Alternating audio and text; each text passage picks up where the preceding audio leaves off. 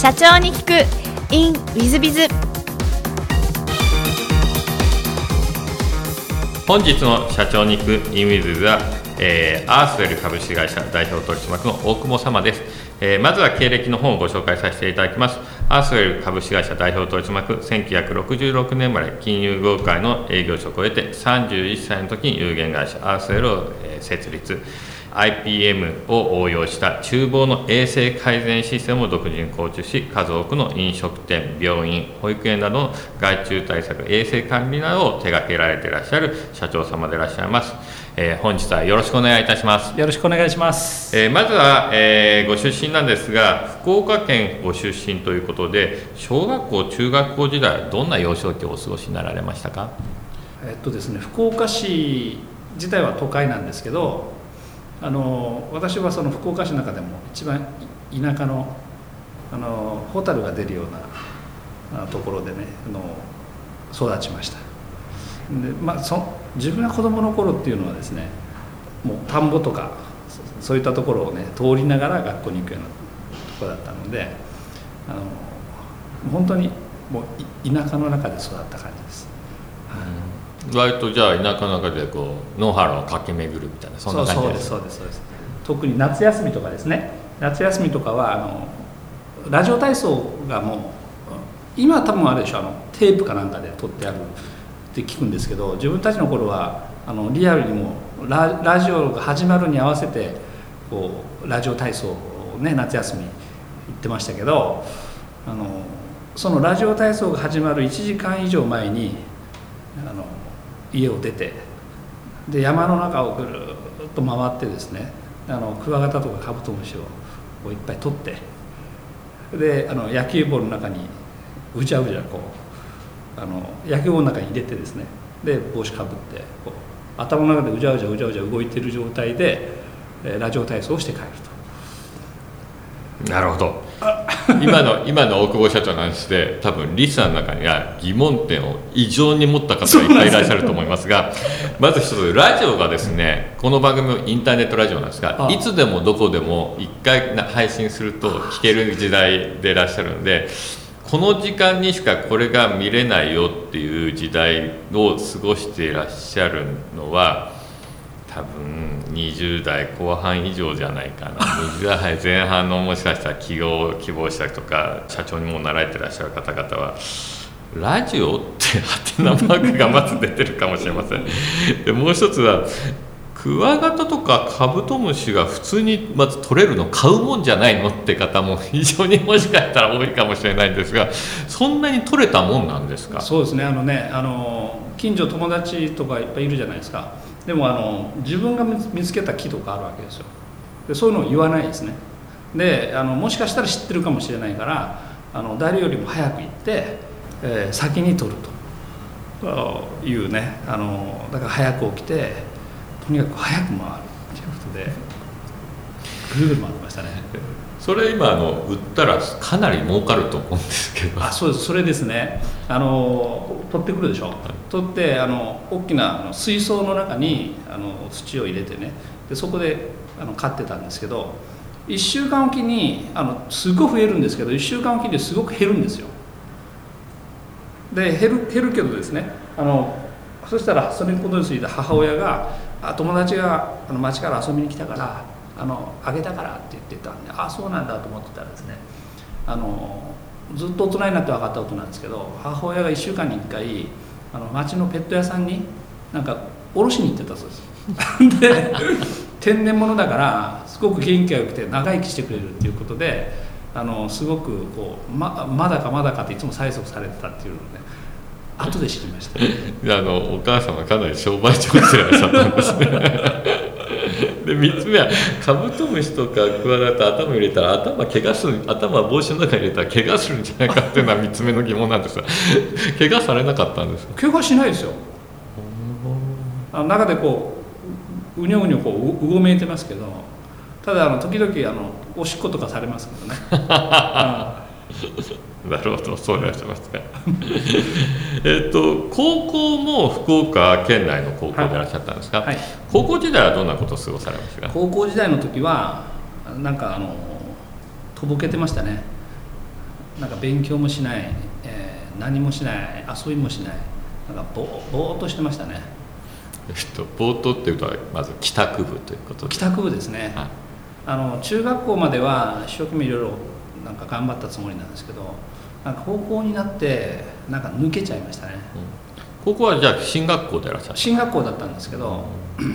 ん、だからほとんど勉強してないですね。ゲームとかをやるとか？あゲームもしなかったですね。なんかとにかく本当こうなんか気ままに勉強も頑張らない部活も頑張らないうんただただ帰宅部の友達とこうだらっとしてるっていう。だから多分せっかく進学校だったんですけど自分はあのうんみんなの平均点を落とす足を引っ張る方。間違いなくそうです。なるそうです。いらっしゃいますか。えっとその後は大学に行かれたんですか？えっと、大学もだから全部落ちたんですね。全部嫌われてで結果的にあの編あの編入ができるっていう短大があったのであので4年代にね後でこう3年生の時にあの編入ができるっていうことを学校の先生に勧められてで短大に行きました。なるほど。周りはみんな4大。そうですそうです。はい。ほとんどね。周りのお友達で一番いい大学だとどの辺の大学に行か？れ一番いいのはうんとですね僕僕が知ってるので一番いいのはあ多分あの一番いいんだろうと思うのが多分早稲田かなっていうた感じですね。そうですか。じゃあやっぱり本当に進学校でいらっしゃいますね。そうですね。早稲田とかふ福岡でいうとあの国立の九州大学。九州大学ですね、はい。はい、じゃあもう本当に本当の進学校でいらっしゃいますね。そうですね。はい、そうすると久保社長はちょっと大変失礼ながら いわゆる高校の時は落ちこぼれ落ちこぼれですね。間違いないです。なるほど。お母さんとかお父様は大変嘆嘆かれたんじゃないですか？そうですね。特にあの、まあ、なんでそうなったかというとこう、まあ、うちの父のですねあの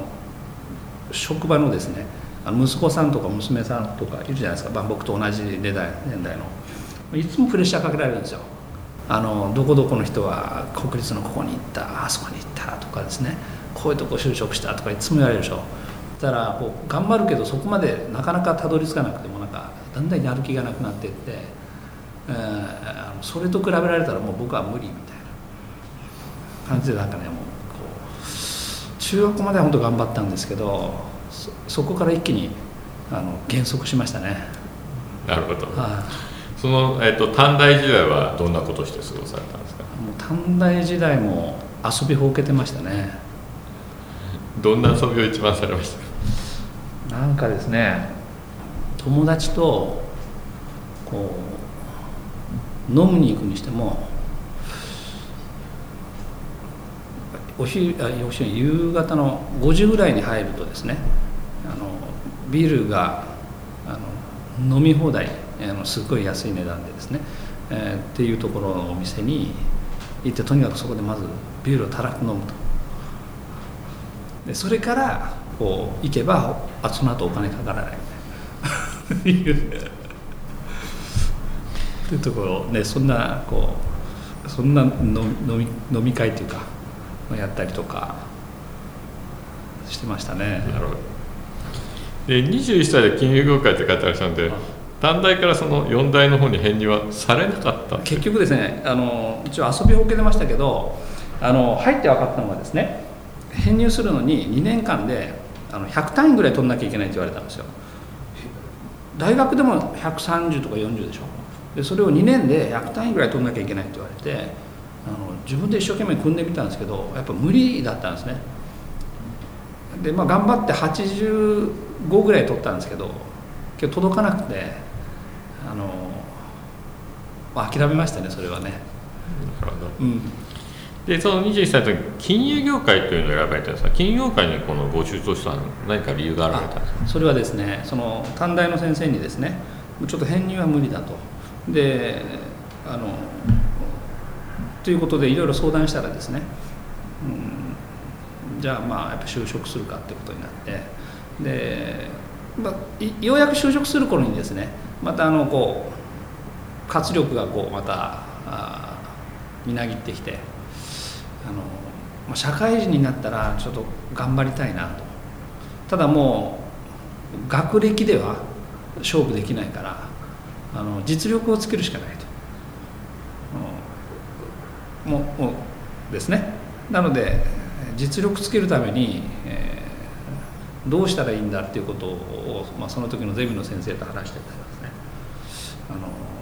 まあ、営業力つけたらいいんじゃないかと別に資格持ってるわけでもないし何もないんでね。ということでじゃあ営業力つけるためにはどういうその業種にねで働いたらいいんですかっていう。いう話をしてたらその時勧められたのが、えー、生命保険か、まあ、その先生の多分感覚だと思うんですけどあの世の中の知らないじゃないですか。だからもう聞くしかないんで、まあ、聞いたらあの、まあ、先生が言うには生命保険か。証券会社か。商品先物取引、まあ、こういうところで頑張ればすごい営業力つくんじゃないかって言われて。で、まあ、その中でもどこが一番厳しいんですかとって言ったら先生があの自分も経験してないからわからないけど多分商品先物取引だって言われてで商品先物取引って何ですかって話を聞いたらですね、まあ、説明してくれて、まあ、金融業の一つだということだったんで、まあ、金融業で書くとかっこいいんですけどでもその当時実はですね商品先物取引っていうとすごいなんか詐欺みたいなですね扱いをされてた時代だったのであの親は大反対でしただけど、まあ、自分なりに調べてみたらですね、まあ、確かに営業の仕方はすごくえげつない 業界ですけど、まあ、やってることはあのまともにや考える部分はですねすごくあの理にかなってると思ったのであのもう親の反対を押し切って飛び込みましたね。なるほど、その大学の先生はでもよくあのビジネスというか世界を分かってらっしゃるなと思いますが 私の感覚ですと電話機にこうガムテープぐるぐる巻いてずっと電話してるのは先物取引の会社ってイメージなんですよ。そんな感じでいらっしゃいますよくご存知ですね、あのまあ、これ本当ねあの今言うと多分パワハラとかいろいろね大問題だと思うんですけど本当に当時自分が経験したのはあの電話を何どん一日中やってもやっぱアポイントが取れないんですよね。であの今はあのテレアポとかあのアプローチする人とかなんか分業型になったりとかねしてきてますけど当時は自分で電話してアポイント取ってで自分で行ってっていうねあの営業してっていうこう最初から最後まで自分でするっていうスタイルだったんですけどあの取れないんですよアポイントがなかなか。で取れる人はすぐ取れちゃうんですね。でなんでそその違いかわからないんですよ。とにかく電話するしかない。で上司先輩からもとにかく電話を一本でもかけろっていうことであの受話器を離さないように本当おっしゃる通りガムテープで巻かれたりあの電話を置く人はね電話を置くなって言われるんですよ。で電話を置くんですよ。どうしてもね。だからそういう人についてもガムテープで巻かれてました。であとはだんだん自信がなくなるから背中がこう曲がってくるんですよ、ね、背中回ってくると背中にあの定規長い定規とか竹の棒とかをね 差し込まれて背筋伸ばせとか。もうそんな感じでねあのテレアポやってましたね。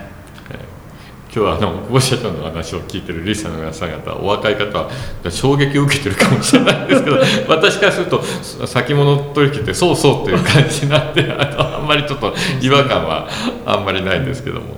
あの先物のところは何年ぐらいいらっしゃったんですか？えっとですね結果的には、えー、2, 2年半いましたね。あじゃあ長い方なんじゃないですか？年あごめんなさい2年2年です。でも2年でも長い方なんじゃないですか？そう長い方ですね、はい。えー、同期何人ぐらいいらっしゃる同期は全部で20人ぐらいだったと思いますじゃあ2年ぐらいですと56人しか残ってない。そうですね。はい、はい、そうです、はい、3年すると1人か2人かみたいな。もうそうでしょうね。はい、えー、感じだなと思いますんで、うん、あの今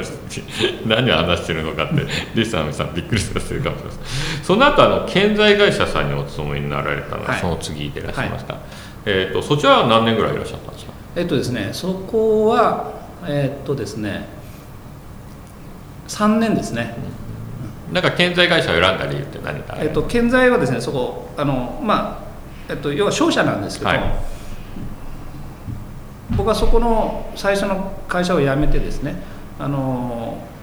辞める前に、まあ、30歳で独立って決めたもんですからあのそしたら30歳までにこういろんなことを経験してしたいなっていうふうに思ったんですね。でその時に、えー、っとこうまあまあ、仕事を初めて経験してですねやっていく中であの、まあ、商社ってこう本当にいろんなこういろんな業種とこう関われてあのすごくあの大きな金額を動かすなんかダイナミックだなっていうふうに思ってですね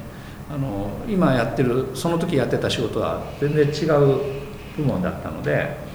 これは一緒に一回ちょっと経験してみたいと思って。あのそれであの建材商社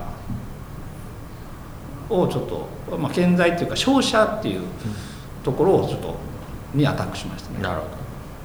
でその後警備会社でそうですね。これは警備会社選んだ理由は何か警備会社はあのえっ、と義理のあの親父さんがあのその警備会社を定年後に買い取ってですねやってたんですよ。それでずっとこう誘われてっていうかこの会社をとにかく最終的に上げるんでとにかく早く来いみたいな形でずっと誘われてたんですけど行きたくなかったのでまだですね。あのまずその商社の仕事が面白かったしもっと勉強したいと思ったのでちょっとまだ離れたくなかったんですよ。でもですねこういろいろ状況を聞くとなんか大変な状況状況だったのでちょっとなんかこのままこうなんですか見放したような状態もねあのなんか忍びなかったので、まあ、1年ぐらい、えー、そういう話があってでそれでじゃあということで上司に相談してでそれから、まあ、辞めるまでに半年ぐらいかかった感じですね。なるほど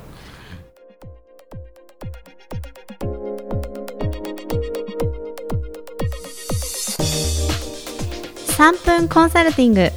i z b i が社長の悩みを解決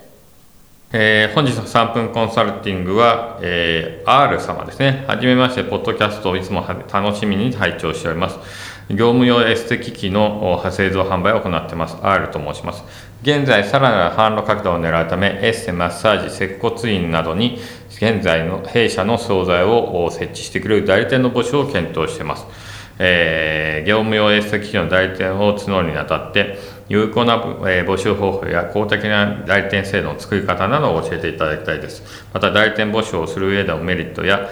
制度を作る上で気をつけるポイントや、代理店募集する前に押さえておくべきことをご教授いただきたいです。よろしくお願いいたします。ということでいらっしゃいます。えっ、ー、と、私は、あの、フランチャイズ代理店の専門家でありまして、代理店協会、日本代理店協会の運営の委員もやっておりますし、え、フランチャイズに関してはさまざまなコンサルティングも手掛けておりますので専門家中の専門家のへのご質問ということで取らさせていただければというふうに思うんですけども、えっと、まずその代理店というのの仕組みを作るにあたって私が一番最初に指導していることはその代理店のチェーン理念っていうのを先に作るということ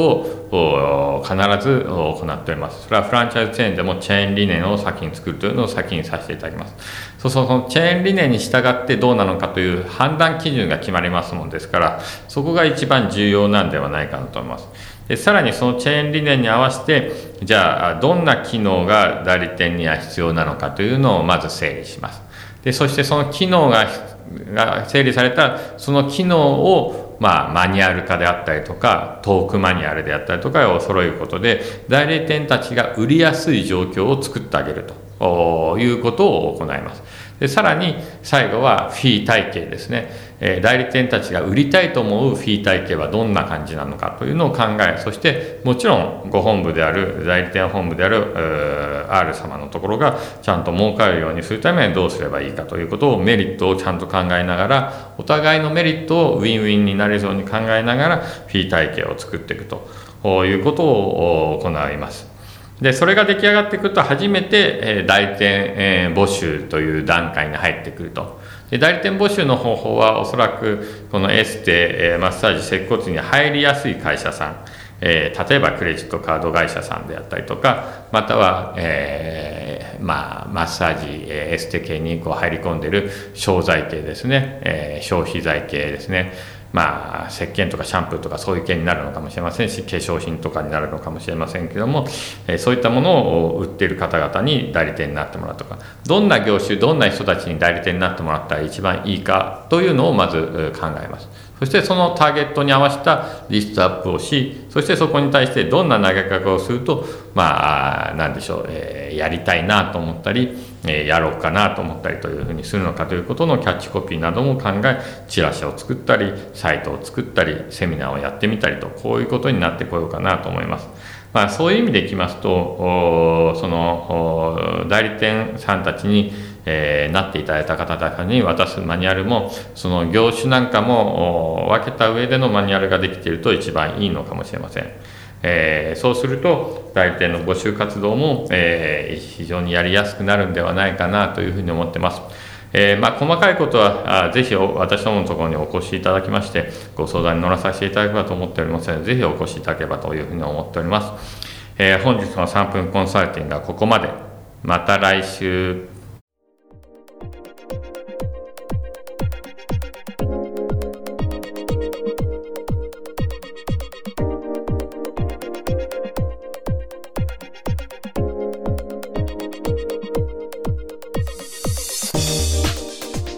最後までお聞きいただきまして誠にありがとうございました。本日のポッドキャストはここまでになります。また来週お楽しみに。